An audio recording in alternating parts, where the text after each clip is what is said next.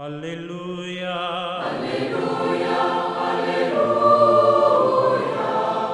¿Qué tal, queridos amigos? Aquí estamos en la reflexión en este domingo, el segundo del tiempo durante el año. Hoy leemos Juan capítulo 1, los versículos del 35 al 42.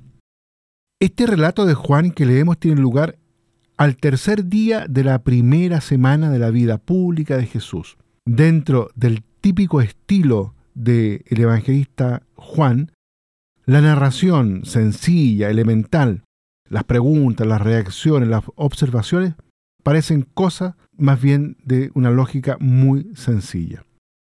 Presenta el recuerdo, diríamos casi emocionado, del primer encuentro con Jesús, que se convierte al mismo tiempo en la catequesis del proceso de todo discípulo que quiere acercarse al Señor. Y más aún, si queremos ir más al fondo, en el simbolismo presenta en un solo relato el paso del Antiguo Testamento, el Bautista, a la vida de Jesús y también a la alusión por el cambio de nombre de Pedro al futuro nuevo pueblo, es decir, la iglesia. El proceso del discípulo que se acerca a Jesús está lleno de significado.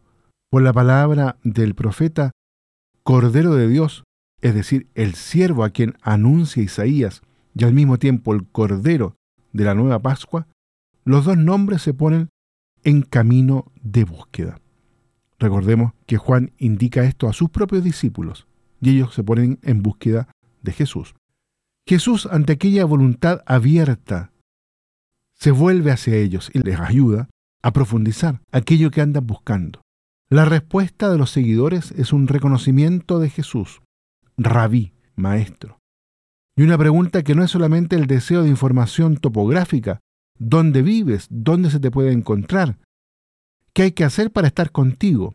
Y viene entonces la formulación de lo que constituye la experiencia del discípulo.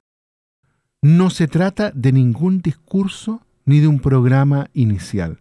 El que quiere ser discípulo de Jesús tiene que ir con Él y ver. Ser discípulo de Jesús significa hacer la experiencia de estar con Él. Vengan y vean, hagan la experiencia. El relato del intercambio Jesús discípulo no termina ahí. Al día siguiente, quien ha visto dónde vive Jesús, lo que hace es encontrarse por la calle a su hermano y decirle simplemente, hemos encontrado al Mesías, sin más matices.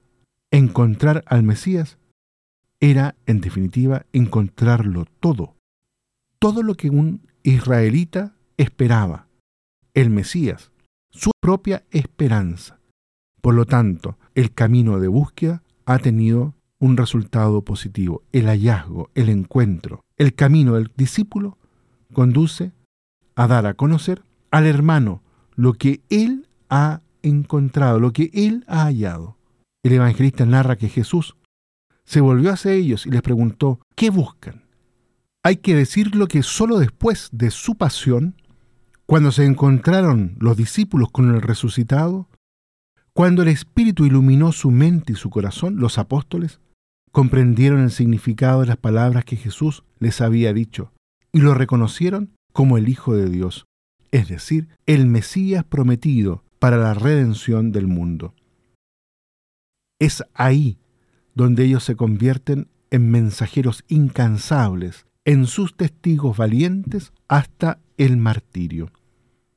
El que me ha visto a mí, ha visto al Padre. Esa es la afirmación que Jesús después va a revelar a estos mismos. Ver a Dios. Para eso es preciso encontrarse con Jesús, conocerlo y dejarse modelar por su espíritu. El que encuentra a Jesús, el que se deja atraer por él y está dispuesto a seguirlo hasta el sacrificio de la vida, experimenta personalmente, como hizo Él en la cruz, que solo el grano de trigo que cae en tierra y muere da mucho fruto. Muy bien, queridos amigos, vamos a dejar la reflexión hasta aquí en este día domingo.